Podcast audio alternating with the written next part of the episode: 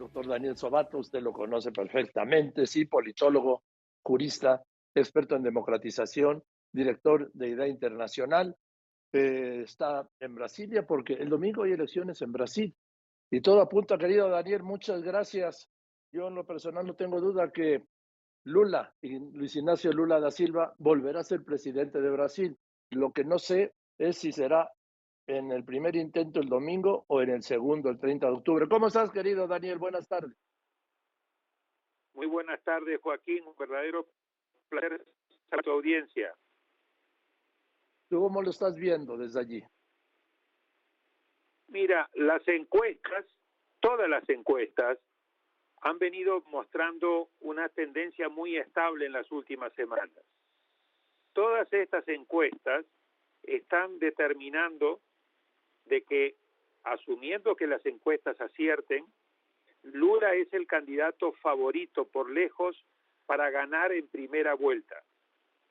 El agregador de encuestas del periódico Estadao da una diferencia de 15 puntos a favor de Lula, 47 para Lula, 32 para Bolsonaro.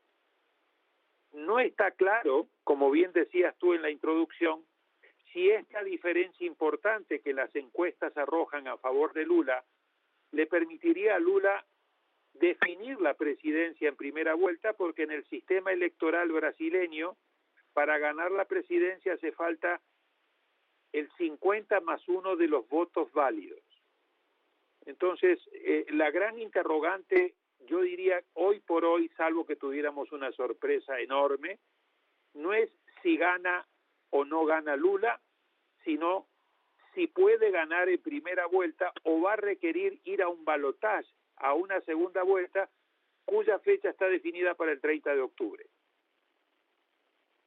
Bien, eh, pero no solo eligen presidente, es una elección, es una mega elección, ¿no, Daniel?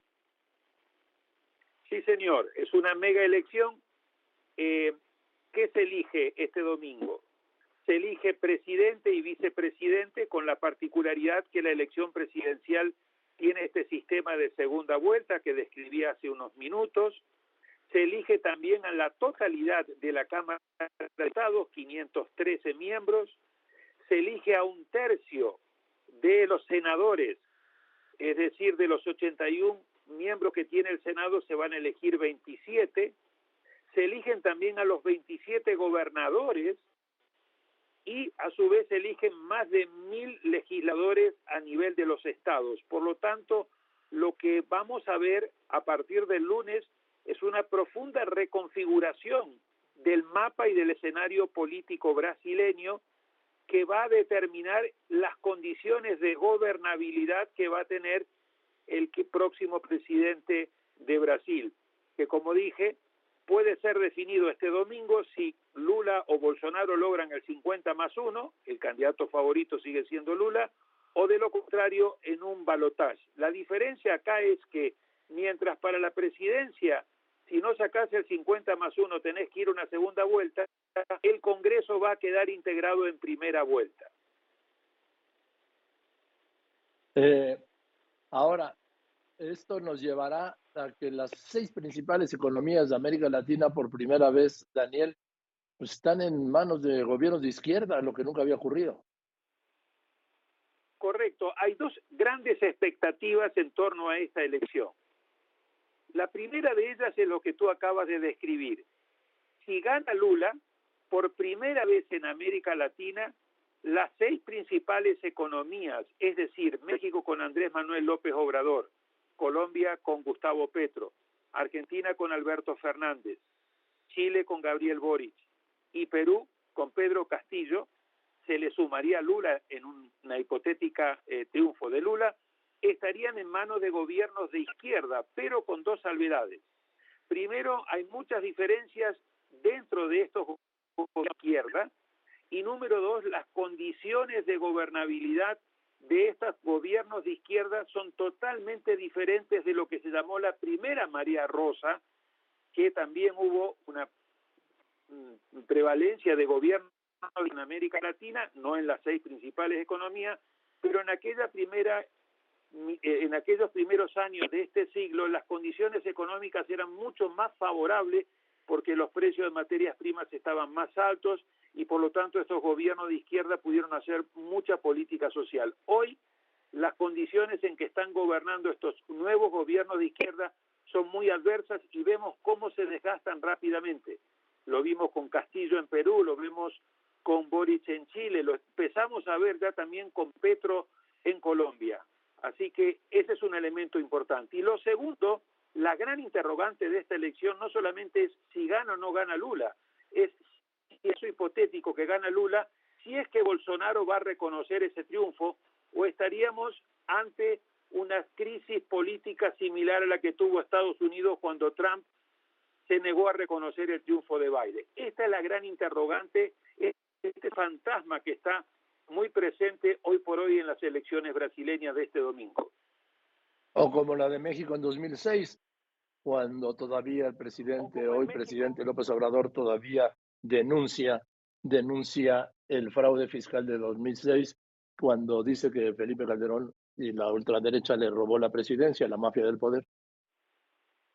Correcto, pero con la diferencia de que mientras Andrés Manuel López Obrador era el candidato de oposición que buscaba llegar al poder en el 2006, aquí el que estaría denunciando y ya ha venido denunciando de manera infundada injustificada que le van a hacer un, un fraude en caso de que él pierda, no es candidato de oposición, sino que esto es lo verdaderamente inédito en América Latina. Es el presidente que está buscando su reelección, el que está diciendo que no hay garantías de cara a esta elección. Ya es un paralelismo con el de Trump, que era presidente.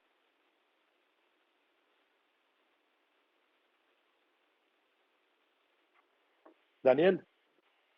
Sí. Mm, se me cortó la ah, última parte, no te oí la última parte. No, te decía que entonces sí, el paralelismo es con el de Trump, que también buscaba la reelección.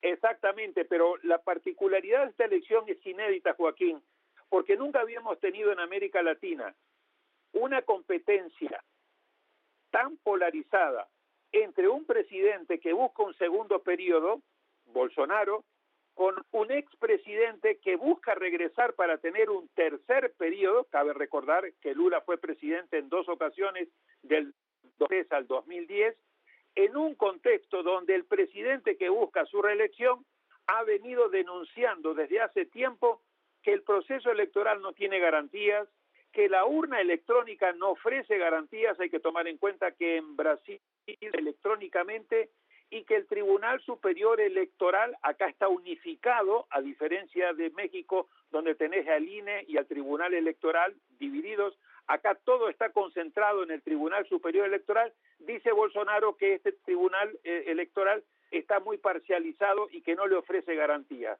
Por eso la gran interrogante de esta elección no es solamente quién gana, sino si quien pierde, en el caso que pierda Bolsonaro, si éste estaría dispuesto a aceptar este resultado y cuál sería el papel de las Fuerzas Armadas en caso de una crisis política. No, pues está todo, está todo, todos los elementos para el conflicto. En fin, vamos a ver qué pasa el domingo. Igual si tienes tiempo, querido Daniel, hablamos el lunes, ¿te parece? Pero por supuesto, como siempre, será un enorme placer conversar con tu audiencia. Te mando un abrazo, Joaquín. Yo también te gracias por todas las luces que nos das. Gracias el doctor Daniel Sobato, sí, politólogo, jurista, director de Idea Internacional, experto en democratización desde Brasilia.